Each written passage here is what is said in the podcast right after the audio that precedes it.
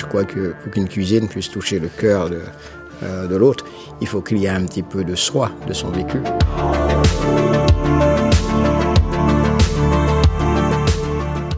J'ai la chance d'avoir grandi dans une famille euh, où on vivait quasiment en autosuffisance. À la Martinique, on avait nos jardins créoles. Ma grand-mère, euh, tout ce qu'on mangeait, c'est ce qu'elle récoltait, ce qu'elle cultivait.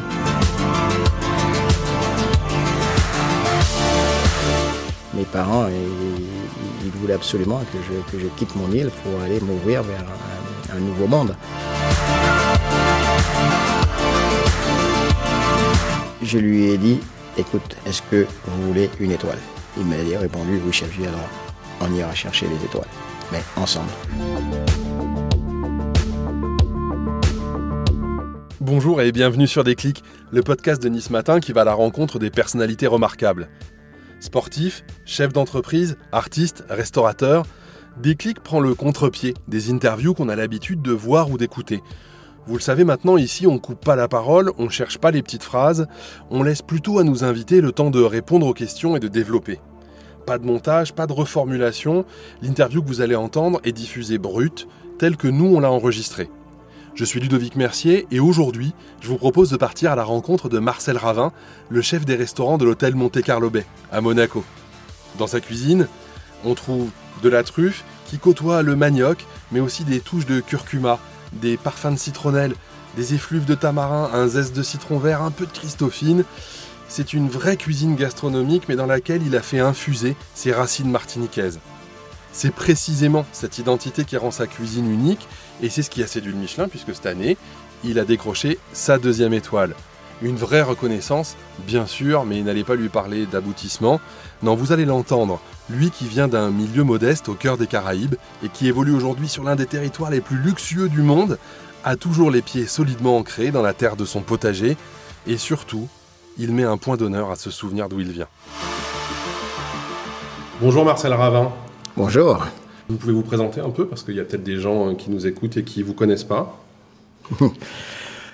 Je suis Marcel Ravin, je travaille pour la Société des Bains de Mer, en l'occurrence au Monte Carlo Bay. Cela fait exactement 17 ans que je suis arrivé à Monaco. Je suis arrivé en 2005 pour l'ouverture du Monte Carlo Bay. Et euh, voilà, 2022, j'y suis encore.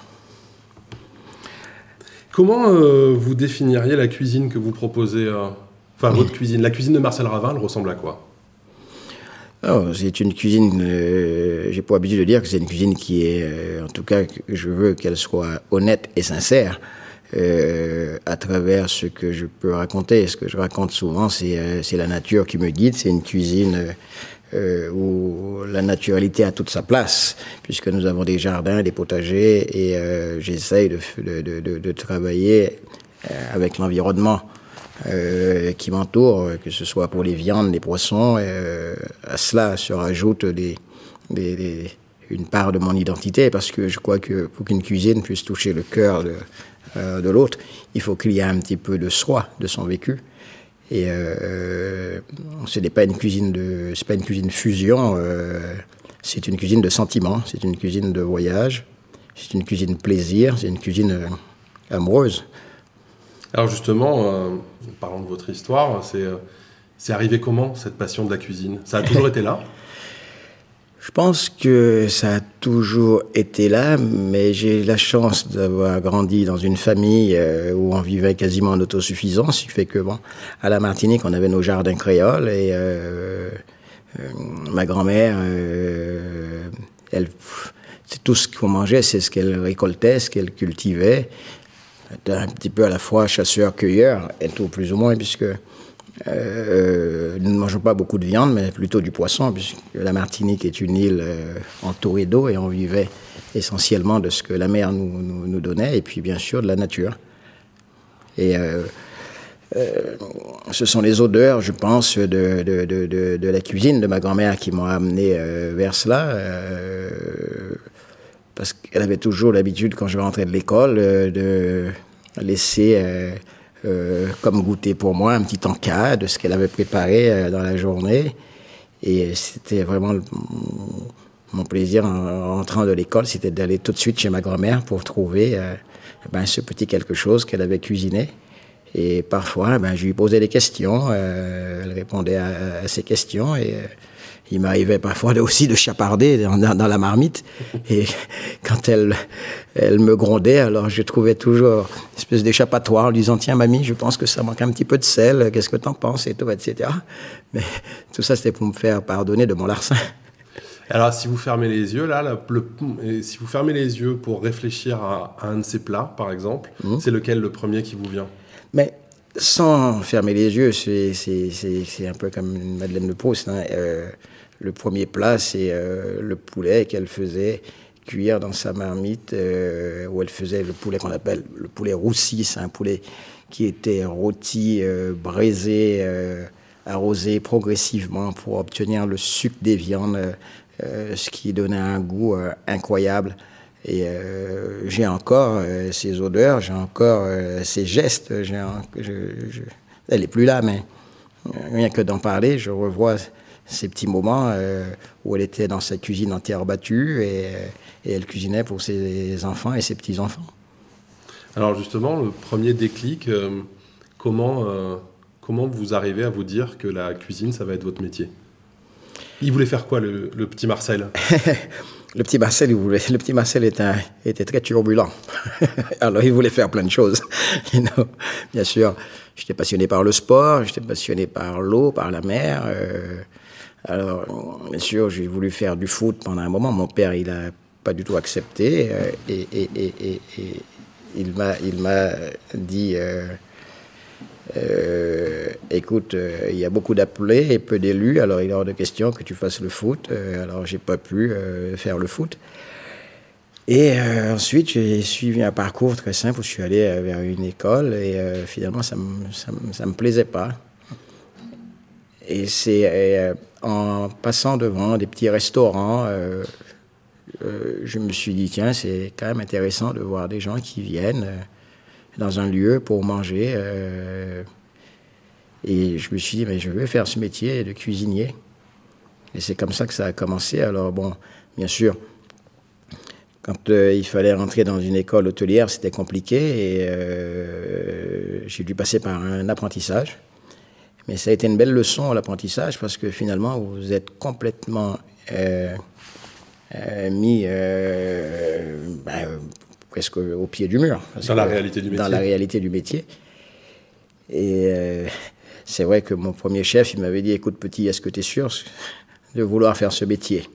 Alors il m'a répété ça quand même pendant trois fois, afin que je comprenne bien que si j'avais fait ce choix-là, il fallait pas dévier en chemin. Et euh, il m'a euh, dit toutes les contraintes qu'il pouvait avoir de ce métier. Pendant que les autres s'amusent, nous on travaille. Et nous, si tu es prêt à accepter ça, alors tu peux te lancer. Et c'est comme ça euh, que tout a démarré en fait. Vous avez douté?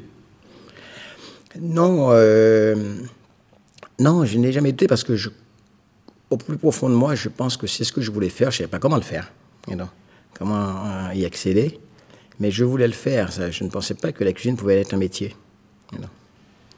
C'est-à-dire? Ben, même aujourd'hui, c'est pas un métier, bien sûr, on me paye pour un travail que je fais, mais je ne considère pas ça comme un métier, c'est une passion, c'est ma vie. Et euh, en fait, je veux toujours garder cette âme d'enfant. Euh, et si on parlait de ma cuisine tout à l'heure, c'est ce qui fait ma cuisine. C'est, euh, tout est basé sur le jeu, le jeu des textures, le jeu des saveurs et tout, etc. Comment vous, comment, elle se développe votre cuisine là-bas, votre expérience là-bas, ça se, développe comment? Ben, vous savez, là-bas, euh, ce qui était compliqué pour nous, euh, surtout pour moi, jeune étudiant euh, de l'apprentissage, il fallait que j'apprenne la cuisine française. Cette cuisine française, je ne la connaissais pas. Nous, on a, nos produits sont quand même assez différents. Mais il n'empêche que les bases, c'était les bases de la cuisine française.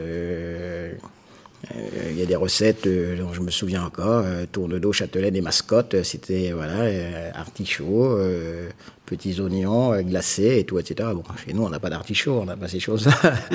Alors, euh, euh, mais on recevait quand même les produits, c'était des produits surgelés ou des produits en boîte, mais on nous apprenait quand même ces bases-là et tout. En fait, lorsque j'ai eu mon diplôme de cuisine, je, voulais vraiment comprendre et découvrir ce qu'est la gastronomie. C'est pour ça que j'ai fait le choix de partir et mes parents m'ont encouragé à partir euh, vers cet ailleurs que j'aime dire qui est la métropole. Et euh, ben, il a fallu tout recommencer. Ça se passe comment le départ? Le départ, bien sûr, euh, on est à la fois content de partir, mais une fois qu'on est parti et qu'on se retrouve seul, on est triste et on a envie d'y revenir. Mais mes parents, ils, voulaient absolument que je, que je quitte mon île pour aller m'ouvrir vers un, nouveau monde et euh, faire de, ma, de mon métier, euh, ma passion, quelque chose qui puisse me donner et me procurer le bonheur d'aujourd'hui. Et alors l'arrivée en, l'arrivée en métropole, le contact avec la restauration métropole, comment ça, comment ça se passe? Non, c'était très difficile, vous savez, pour un jeune Martiniquais. C'était pas l'époque des smartphones, hein, et on pouvait pas se dire quelle température qu'il fait et tout, etc. Vous arrivez euh, à Paris, euh, j'ai le souvenir, la première fois où je, prends l'avion, euh, en plus, j'avais un passager à côté de moi qui me racontait ses déboires qu'il avait pu connaître en avion. Alors bien sûr, il a essayé de m'intimider, il a réussi quand même. Hein, et, et arrivé à Paris, ben, je me retrouve dans cet aéroport, je ne sais même pas où la sortie, euh, et j'étais complètement perdu. J'ai eu de la chance où euh, mon frère est venu me chercher euh, lorsqu'il a vu que je ne sortais pas du tout de l'aéroport. Et bien sûr, premier contact avec ben, le train, le métro, tout ça était pour moi quelque chose de, nouveau. Et tout, de nouveau, bien sûr, J'étais très mal à l'aise, j'ai eu très peur. Et euh, finalement, euh, heureusement qu'il était là, le grand frère, et tout, pour pouvoir un peu, je dirais, me, soutenir et, m'encourager. Alors, euh, bah, surtout qu'il était passé par là, lui. Oui, lui, il était passé par là, mais il était un peu plus mercenaire que moi.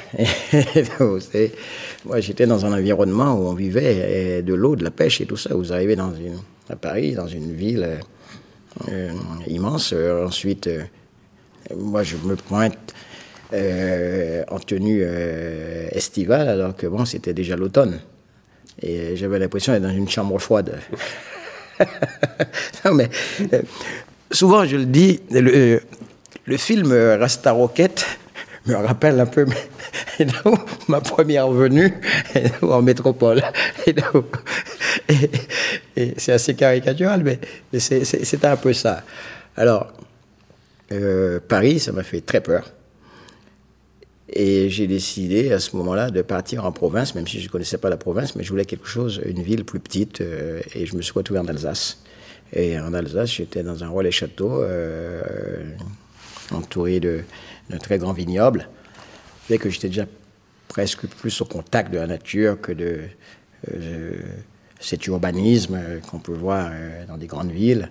et euh, c'était vraiment la campagne. Mais alors justement, euh, vous arrivez dans un relais château, hmm. c'est-à-dire que vous avez déjà, vous êtes déjà sur une piste ascendante. Hein. Oui, mais une fois que je suis arrivé dans ce relais château, voir une brigade où chacun, il y avait des parties où, comme la boulangerie, la pâtisserie, parce qu'on fabriquait tout. Vous voyez tout cela, vous dites, moi, est-ce que vous êtes bien sûr d'être à votre place Et euh, j'avais pas la connaissance des produits, j'avais pas, je ne comprenais pas le fonctionnement d'une brigade euh, et, tout cela. Alors, euh, à ce moment-là, oui, j'ai pris peur. Je suis allé voir le chef et je lui ai dit, écoutez, je pense que je ne serai pas euh, à la hauteur et je voudrais rentrer chez moi, euh, même si ma mère ne veut pas que je, que, je revienne. Et il m'a dit, écoute, euh, sois patient, euh, que c'est compliqué et tout. Et alors je lui ai dit, est-ce qu'on peut penser un marché, faire un deal, au lieu d'être payé pour un travail que je ne sais pas faire Est-ce que vous ne voulez pas me prendre comme stagiaire? Et tout. Et, euh, il m'a dit, OK, on fait l'essai pendant un mois, ça, permettra, ça, te permettra de t'acclimater. Voilà. Et on a fait cet essai pendant un mois, mais c'est un mois-là, j'ai travaillé très durement pour comprendre les produits, pour comprendre l'environnement dans lequel j'évoluais. Pendant que les autres allaient s'amuser, moi je restais dans ma chambre avec mon petit cahier, j'écrivais tout ce que je pouvais voir de la journée, je posais toujours des questions. Moi j'étais un petit peu casse-pied, mais euh, était pour moi inconcevable. Je ne voulais pas abandonner, j'avais plutôt la peur. Je ne voulais pas abandonner, mais j'avais la peur d'être euh, inutile. Je n'avais pas la peur du candidaton, que, que l'on se moque de moi, c'était pas ça du tout.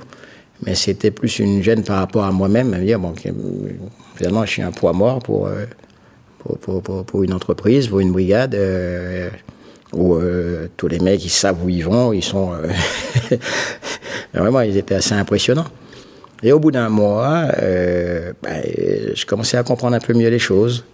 alors on m'a mis au poste d'amuse-bouche, il fallait que je crée toutes les semaines un nouvel amuse-bouche. Alors bien sûr, les premiers, c'était très bien. Sauf que je mettais un temps euh, fou pour composer euh, euh, mes amuse-bouches. Et finalement, eh ben, le chef, il trouvait ça très bien et ça m'a donné confiance. Et un mois après, il m'a dit Bon, maintenant, tu peux être mon commis. et ça s'est fait comme ça. J'ai toujours eu la chance de rencontrer des gens dans ma vie euh, qui, m'ont donné euh, les occasions de saisir les opportunités. Euh, parce que, même si j'étais très intimidé, mais il y avait une forme de, respect des aînés, de respect des, hommes et des femmes qui pouvaient m'apprendre quelque chose. Et, euh, même si au fond de moi, il y avait une part de tristesse d'avoir quitté mon chez moi, mais j'avais toujours gardé ce côté un peu jovial, souriant, euh, euh, accessible. alors je pense que tout ça a, favorisé cette forme d'intégration, en fait.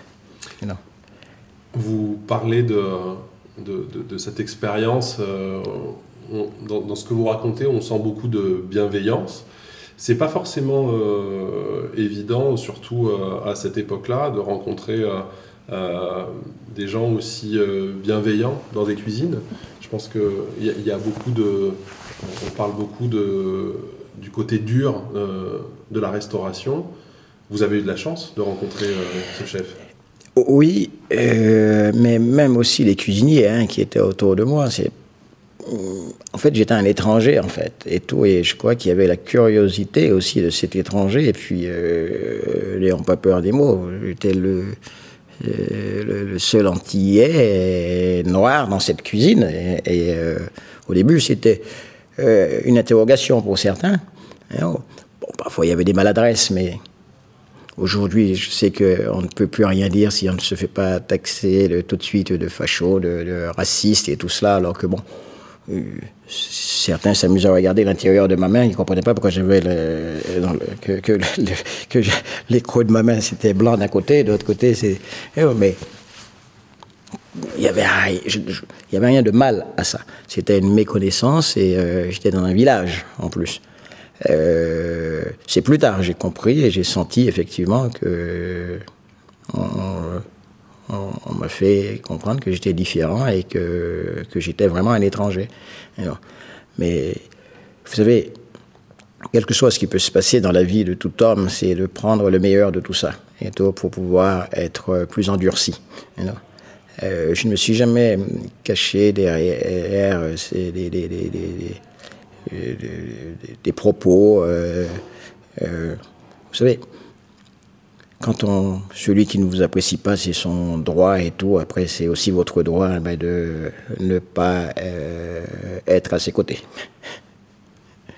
Donc ça vous a pas, euh, ça aurait pu, euh, vous étiez déjà en position un peu de, de vulnérabilité. Bien sûr. Ça, ça, aurait pu vous abattre, mais ça vous a plus motivé, j'ai l'impression. Oui, parce que moi j'ai une éducation avec une famille qui, qui m'ont toujours inculquer des valeurs qui sont basées sur euh, euh, euh, l'honnêteté, la loyauté, et quand on commence quelque chose, on va au bout. Et, on n'a pas la culture de, de l'abandon. parce que aussi mon père, l'histoire de mon père, mon père était chauffeur de taxi et il se levait très tôt le matin pour aller travailler, pour essayer d'élever ses, ses, enfants, nous donner euh, ce qu'il pouvait nous donner euh, et parfois c'était très difficile euh, pour lui. Des fois, il n'avait pas, il avait pas, il avait pas d'argent, mais il nous, il a toujours fait en sorte qu'il ne nous manquer de rien. Et, je crois que tout ça, ça fait, ça a construit chez moi ce que j'ai pu vivre. parce que bon, en Martinique, ok, on n'était pas, pas riche, mais on n'était pas non plus malheureux non. Mais, mais euh, j'ai vu travailler mes parents très durement pour euh, pouvoir élever leurs enfants. Euh, et je comprenais tout à fait qu'à un moment donné, il fallait que nous, les enfants, eh ben, qu'on puisse voler de nos propres ailes et, et, voilà, couper ce cordon, et, et même si c'était difficile. alors finalement, ça, ça vous construit. Alors après euh, l'Alsace. Euh, la Lorraine. Après, vous n'aurez pas l'Alsace et la Lorraine, moi j'ai eu les deux. oui, la Lorraine, la Lorraine, euh, je suis arrivé en Lorraine. Là, ça a été très difficile, la Lorraine, parce que j'étais à Nancy. J'étais déjà dans un établissement en plein centre-ville. Et ça, c'était quand même assez difficile euh, pour moi parce que autant où, euh, quand j'étais en, en, Alsace, euh, on était hébergé. Et là, il a fallu trouver un hébergement. Je gagnais pas beaucoup d'argent. J'avais tenté de reprendre mes études. Et, j'ai habité pendant longtemps dans un foyer Sonacotra. C'était des foyers, des, des, des foyers pour ou des repris de justice, ou des gens en marge de la société et tout, mais c'était le seul endroit où je pouvais me permettre d'avoir une chambre. Et euh, ce qui est, qui est, je sais pas si c'est marrant, mais ce qui est intéressant dans tout ça, c'est que le gardien du foyer me voyait rentrer tous les soirs de mon travail, je rentrais très tard, et il voyait ce gamin qui rentrait. Et un beau jour, il m'a arrêté, il m'a posé la question, mais qu'est-ce que je fais pour entrer si tardivement et tout? Je, je fais, je suis cuisinier, je... Et euh, il m'a dit, mais c'est pas un endroit pour vous. Euh, je le savais, que c'était pas un endroit pour mais je n'avais pas les moyens. Et il m'a aidé euh, plus tard à trouver un logement d'étudiant où j'ai pu avoir après un studio avec une petite kitchenette et tout, alors que bon, le foyer c'était carrément une chambre, un lit et un lavabo. fait que même pour aller à la douche le matin, je partais très tôt, je me douchais dans les locaux du restaurant avant que les autres euh, cuisiniers n'arrivent pour, euh, ben, pour, avoir une hygiène de vie parce que c'était tellement violent dans ce foyer, euh, il y avait toujours des bagarres, il y avait toujours des traces de sang, c'était assez, c'était assez glauque. Et non, et c'est des choses que je n'ai pas dit à mes parents tout de suite, euh, parce que euh, je ne voulais pas et je comprenais tout à fait que pour mes parents, ça aurait été un échec que j'abandonne et que je revienne euh, aux Antilles. Alors, effectivement, encore une personne qui m'a tendu la main et que quand on vous tend la main et que vous voulez vous en sortir parce que vous voulez vivre de votre passion ou vous voulez au moins euh, euh, faire ce dont vous aimez le plus, euh, vous prenez tout ce qu'on vous donne. Hein. Ensuite, vous allez à Lyon. Avant Lyon, je suis rentré à la Martinique. Ah. Oui. Je suis rentré à la Martinique, j'avais 23 ans. Et bien sûr, jeune Martiniquais qui rentre. Et, c'était l'époque des hôtels euh, qui se construisaient. Il y avait beaucoup de, de, défiscalisation, euh, de choses comme ça. Hein. Et, on m'a donné mon poste de chef dans un hôtel d'une quarantaine de chambres avec euh, un restaurant. J'ai revu ces photos dernièrement. Et, en fait, on m'a fait confiance parce que je vais voyager. Bien sûr, je savais cuisiner, non, mais je savais pas, j'avais aucune notion de gestion, de management, de choses comme ça. J'avais une petite équipe de quatre cuisiniers, c'était déjà pas mal. non. Mais du fait que j'avais voyagé et que j'avais vu les choses, non. alors j'ai pris ce poste de, chef, mais je suis resté deux ans, je crois, deux ans euh, là-bas. On a fait même quelque chose d'extraordinaire avec cette petite équipe. Et j'étais déjà assez ambitieux, euh, créatif, euh, parce que c'était toujours l'environnement qui m'intéressait. je faisais une cuisine déjà un peu évolutive, moderne. Et tout avec les produits de là-bas. Et je me suis rendu compte que je n'avais pas fini mon apprentissage. Et là, je suis reparti à ce moment-là. Je suis revenu en Lorraine. Et de la Lorraine, je suis parti à Lyon. Et à Lyon, je suis rentré dans. Ça s'appelait le Pullman à l'époque, puis le groupe Partouche, qui est devenu Méridien. Je suis resté euh, cinq années. Et après ces cinq années, euh, la Belgique. La Belgique La Belgique, trois ans. Et de la Belgique, je suis venu ici euh, en 2005. Alors, comment ça se passe le premier contact avec Monaco? Le premier contact avec Monaco, euh, avant d'y travailler, je, l'ai écrit dans mon bouquin. La première fois où je suis venu à Monaco, j'ai vu Monaco. J'étais sur euh, la place du casino. Et je vois toutes ces belles bagnoles, je vois ce casino, l'hôtel de Paris. Euh, c'est quoi ce monde et tout. Et je descends sur le port et je vois pour la première fois de ma vie tous ces yachts, dont un yacht avec un hélicoptère dessus. je ne pensais pas qu'un hélicoptère pouvait être sur un bateau. dit, aujourd'hui, on est là, on ne s'en rend pas compte et d'où nous sommes. Mais on est quand même dans un endroit extraordinaire qui est magique, où on voit des choses euh, incroyables. Après, c'est à chacun de savoir où il est, où il se situe. Et euh, euh, alors, je vais justement au Palais Princier pour voir la relève de la garde, parce qu'on m'avait dit qu'il fallait voir tout cela et tout. Alors. J'espérais apercevoir, à l'époque, là c'était le prince Régnier et tout, et, ses filles par le balcon faire un petit coucou. On s'imagine plein de choses.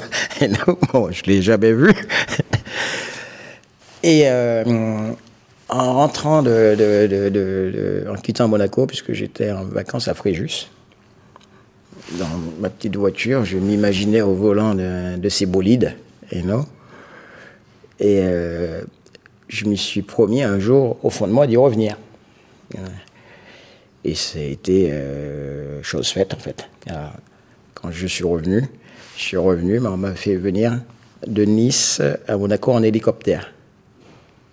Alors que j'avais vu pour la première fois de ma vie un hélicoptère sur un bateau, et on fait venir en hélicoptère pour mon rendez-vous ici. Et euh, lorsque Sergio Mangini qui était l'ancien directeur d'ici, m'a proposé euh, d'être le chef d'ici. Très franchement, j'ai réfléchi euh, longuement parce que je pensais ne pas avoir euh, la capacité et que cet endroit était tellement à part. Est-ce que j'allais être à la hauteur Vous savez, Monaco, on a toujours entendu, c'est le luxe, euh, c'est tout cela, quoi. Et, euh, je revois ma vie euh, c'est défilé devant moi, ce, gamin de la campagne martiniquaise qu'on propose de venir dans le, dernier établissement de la Société des Bains de Mer, un hôtel aussi important. Ah, quand je suis rentré chez moi, euh, la question que je me suis posée et que mon entourage m'a aidé à me poser. Pourquoi un autre euh, réussirait et pourquoi pas toi Qu'est-ce qu'il y a de différent? Et à ce moment-là, j'ai donné ma réponse euh, en disant Ok, je viens. Et c'est comme ça, je suis venu ici à Monaco. Et alors, ici, vous, avez, vous êtes bien implanté. C'est chez vous maintenant je préfère ne pas y penser et ne pas penser comme ça. si je commençais à penser comme ça, je pense que je m'autoriserais des choses qui seraient à la limite euh, du caprice. Et je ne suis pas un capricieux. Je veux toujours garder en tête d'où je viens. Et ce que j'ai aujourd'hui euh, n'est pas ma propriété, mais euh, c'est encore, je prends cela encore comme une, chance encore d'être là. Même si le travail confirme que, que, je peux avoir ma place. Mais si je commence à m'autoriser à penser que je suis vraiment chez moi, euh, je pense que ce ne serait pas bon pour, euh, ben, pour tout ce que je voudrais entreprendre et ce que j'essaye euh, d'entreprendre ici. Non, euh, je ne sais pas si je suis de passage, you know? Monseigneur, le prince Albert m'a dit la première fois qu'il était venu manger au Blue Bay, il m'a dit, bon, chef, j'espère que vous allez rester longtemps parmi nous. Et j'ai répondu, tant que la principauté me voudra, je serai là. Et ah bon, ça fait 17 ans. Et ce n'est pas pour autant, je suis chez moi, je suis dans une maison où euh, ils ont gagné ma confiance. Euh, et je dois me dire que tout ça peut être aussi très éphémère. Ici, vous avez euh, bien fait vos preuves, puisque vous avez euh, aujourd'hui euh, deux étoiles. comment, à quel moment vous vous êtes dit que vous alliez viser les étoiles? Comment ça s'est passé ça? Dès que j'ai mis les pieds à Monaco. je suis arrivé en 2005, quand j'ai vu le Louis XV dans la Ducasse, je me suis dit, waouh, c'est trop beau, pourquoi pas. Hein? Alors, Bien sûr, mais il fallait le faire progressivement. Vous ne pouvez pas arriver dans un endroit et dire, bon, vous allez euh, tout de suite euh, établir quelque chose. Il faut d'abord apprendre à connaître l'endroit où vous êtes, comprendre les gens qui fréquentent cet endroit, comprendre euh, voilà, cet environnement, vos clients. il y a une histoire aussi ici, il faut la respecter, respecter l'humain. Vous ne pouvez pas venir et dire, bon, je vais vous je vais m'installer et vous proposer euh, une cuisine. Non. Je vais d'abord apprendre à vous connaître. Ensuite, progressivement. C'est, en fait, c'est, c'est comme une histoire d'amour quand vous rencontrez pour la première fois quelqu'un et que vous êtes sûr que vous aimez cette personne, mais cette personne euh, ne sait pas encore que vous l'aimez. Mais vous finissez par faire que cette personne puisse vous aimer. C'est un peu la même histoire avec Monaco. moi, j'ai aimé Monaco dès le premier jour dès la première fois où je suis venu, avant euh, que, l'on m'appelle pour, le Monte Carlo Bay. J'ai vraiment aimé cet endroit. Et euh, je ne sais pas si on s'imagine l'importance de, de, cela, de se dire, au fond de soi, un jour vous serez là. Et finalement, ça finit par se concrétiser. Et alors, comment, euh, comment vous, vous mettez en place euh, la stratégie? Quelle stratégie vous mettez en place pour arriver à cette première étoile? D'abord, euh, on était, on a un hôtel qui est moderne, qui est euh, où ça amène quelque chose de différent en plus. En principauté, il fallait continuer à avoir cette culture de la différence, mais c'est cet environnement on a les plus beaux produits. On a une terre qui est généreuse ici. Vous pouvez jeter n'importe quelle graine. Ici, ça pousse. Moi, j'ai eu mon premier potager euh, bio. On a ouvert en 2005. C'était en 2007, j'avais mon premier potager à Villeneuve-Loubet. Ce potager, euh, ça me rappelait un peu le jardin créole de ma grand-mère. Ce qui fait que je ne cuisinais que les produits de mon potager. Et à ce moment-là, je me suis rendu compte qu'il y avait quelque chose à faire et d'amener notre clientèle vers quelque chose de nouveau. Puis nous avons fait un voyage. Nous avons fait un voyage au Japon avec euh, l'un de mes adjoints qui est toujours avec moi. Euh, ils sont deux même. Et lorsque nous avons fait ce voyage, je lui ai, je lui ai promis, euh, quand on a vu tous ces Japonais comme ils étaient heureux de, de, voir et de goûter à cette cuisine, parce que je n'avais pas fait vraiment la cuisine que je faisais ici.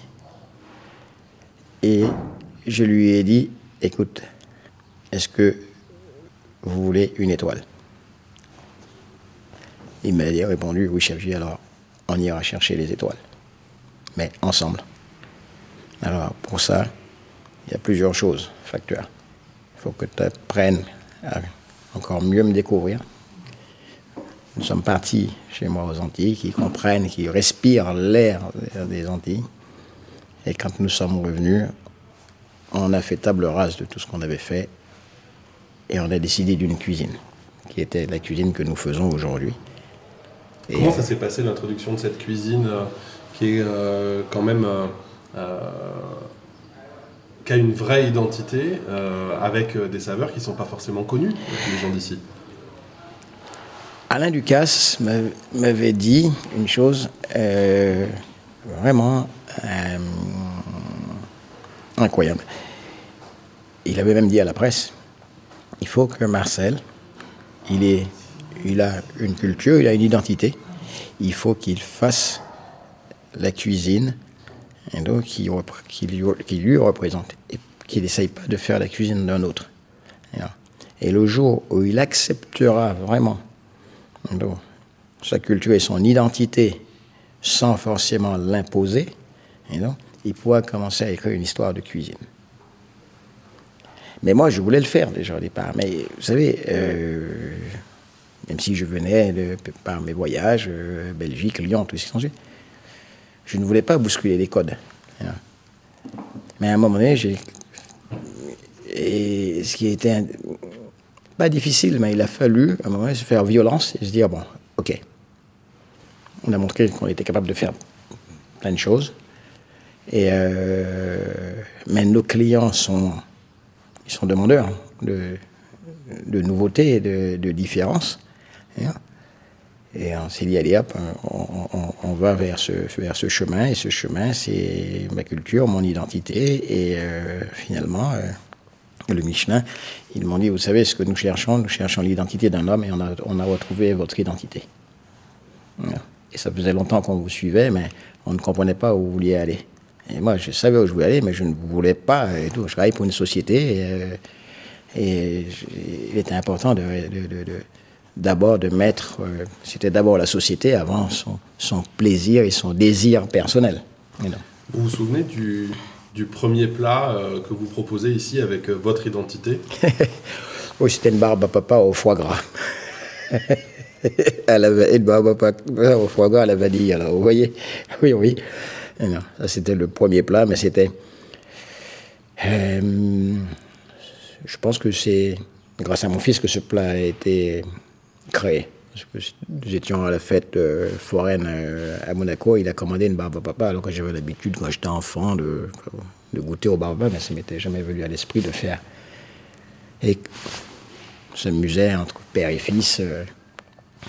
je lui piquais un petit bout de sa barbe à papa, et quand je l'ai mis en bouche, je vois ce truc qui s'évapore comme ça, et on a juste ce goût sucré. En rentrant à la maison, je me suis dit, tiens, c'est vraiment intéressant. Je suis allé acheter une petite machine à barbe à papa. et j'ai mis un, petit bout de foie gras autour et j'ai fait mon coton de sucre. Et vu que ça tenait. Après, j'ai travaillé autour de ça pour créer vraiment l'équilibre des saveurs. Et ça a été un des premiers trucs qu'on a fait pendant très longtemps, qui était une forme de gimmick. Mais on a fait plein de plats comme ça. Et, euh, on, a fait, on a créé une fois un, tube d'endives et de truffes pour faire un clin d'œil euh, au dentifrice. Mais ça, c'était parce que mon fils, pareil, dans la salle de bain, quand on lui demandait d'aller se laver les dents, et on ne le voyait pas revenir, mais il était là en train de, de manger son tube de dentifrice. Alors moi, je, le rouspétais parce que. et puis après, je me suis dit, ouais, mais on l'a tous fait quand même ça. Je me dis, tiens, mais pourquoi ne pas créer quelque chose autour de ça Alors j'ai cherché des tubes vides.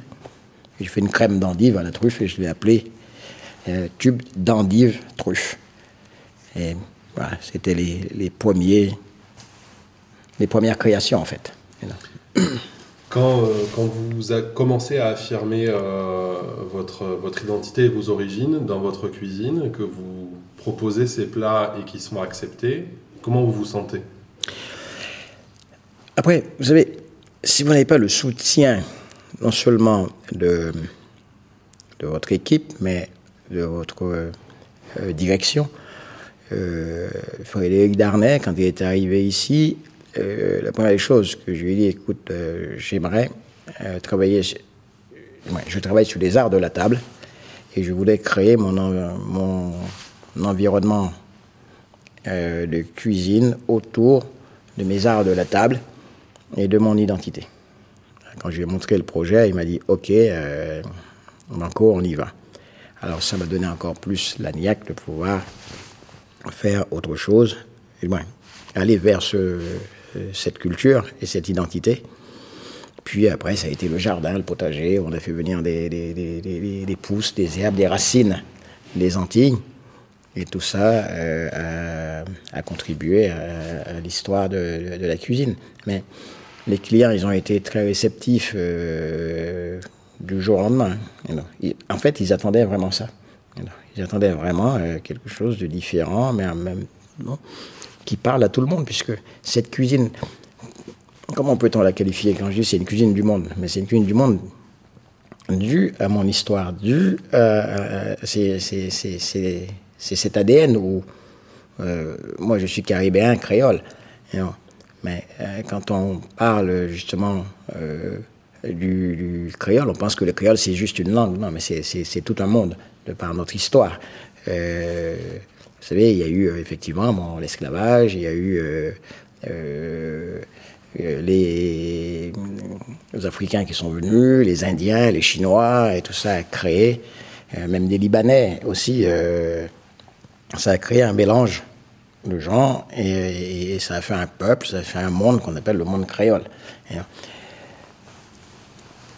Parce que les, clients goûtaient à certains plats et ils me disaient, mais ça me rappelle un peu quelque chose que ma mère me faisait. Euh, vous n'avez jamais travaillé à tel endroit? Et je leur disais non. Et c'est là que j'ai vraiment creusé pour d'abord comprendre qui j'étais, pour commencer à écrire mon histoire de cuisine. Ce fait que aujourd'hui, on a une cuisine qui est totalement euh, novatrice et tout, avec euh, des goûts euh, nouveaux même, et des jeux de texture. Et euh, le Michelin l'a encore reconnu pour la deuxième étoile, pour dire que bon, c'était une cuisine unique. Et tout, je ne sais pas si elle est unique, mais en tout cas, ça a créé un mouvement, puisqu'on voit de plus en plus aussi d'Antillais, de Caribéens, que ce soit des Dom et des Toms, et ils, ils s'approprient maintenant leur culture et la mettent au devant de la scène. ils ont plus cette craindre de se dire qu'on fait une cuisine. Euh, moi, je n'aime pas le terme cuisine exotique. On ne fait pas une cuisine exotique, on fait une cuisine du monde. Et non. Et euh, euh, après, il faut comprendre qui vous êtes pour pouvoir commencer à, écrire votre histoire de cuisine. Alors, cette deuxième étoile que vous avez reçue cette année, qu'est-ce qu'elle signifie pour vous? Alors, Souvent, beaucoup de personnes ont pensé que c'était un aboutissement. Non, ce n'est pas un aboutissement. Je pense que euh, cette deuxième étoile, c'est une ouverture euh, et une continuité de ce qui avait été commencé, mais elle rendra cette cuisine encore plus visible. Et on viendra vraiment pour ça. Euh, alors que euh, on pourrait s'imaginer que euh, c'est la euh, consécration. non, c'est pas une consécration, c'est. pour moi, je la prends exactement comme une ouverture qui, montre que cette cuisine, elle est. c'est une passerelle entre les cinq continents. puisque c'est de ça dont il s'agit. Sur votre carte aujourd'hui, euh, qu'est-ce qu'il y a qui représente cette cuisine? Il y a le jardin. non, ce qui représente cette cuisine. Vous voyez, par exemple, on a un, des plats euh, qui, est devenu un plat signature, que ce sont les clients qui ont fait de plats signature et que maintenant je l'ai appelé l'œuf Monte Carlo. Et donc, il y a un œuf manioc, truffe et fruits de la passion. Et euh, ce plat, c'est le plat emblématique. Que euh, chaque fois que je l'enlève, ben, ça fait des mécontentements. Comme vous imaginez qu'il y a des gens qui viennent faire le, qui font le déplacement pour manger ce plat. J'ai vu ce plat procurer des émotions. J'ai vu mais des émotions où les gens aussi, parfois même à la première bouchée, ont eu euh, vraiment euh, des larmes en me disant mais je comprends pas ce qui se passe et tout. Euh, c'est tout ça qui est extraordinaire quand vous arrivez à toucher les gens à ce niveau-là. non finalement, c'est que vous faites quelque chose de bon et de bien.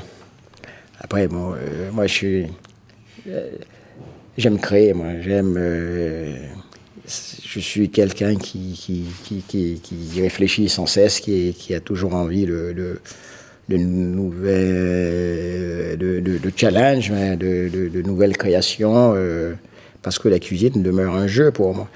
Alors, là, on a fait deux menus, puisqu'on a, après le, le confinement, quand on disait que plus rien ne sera comme avant, moi, ça a résonné en moi qu'il fallait que plus rien ne soit comme avant pour moi.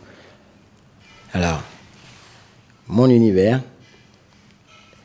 je ne l'ai pas imposé, mais je l'ai créé et je l'ai mis en place.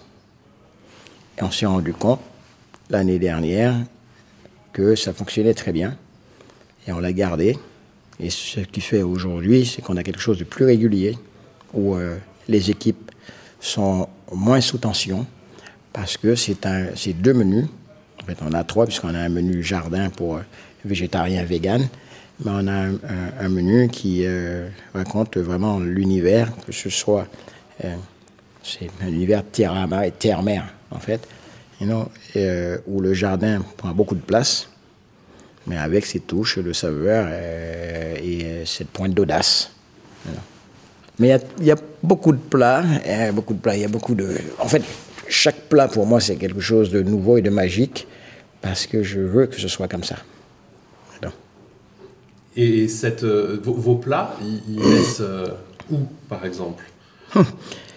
ben, euh, Même au moment où l'on parle.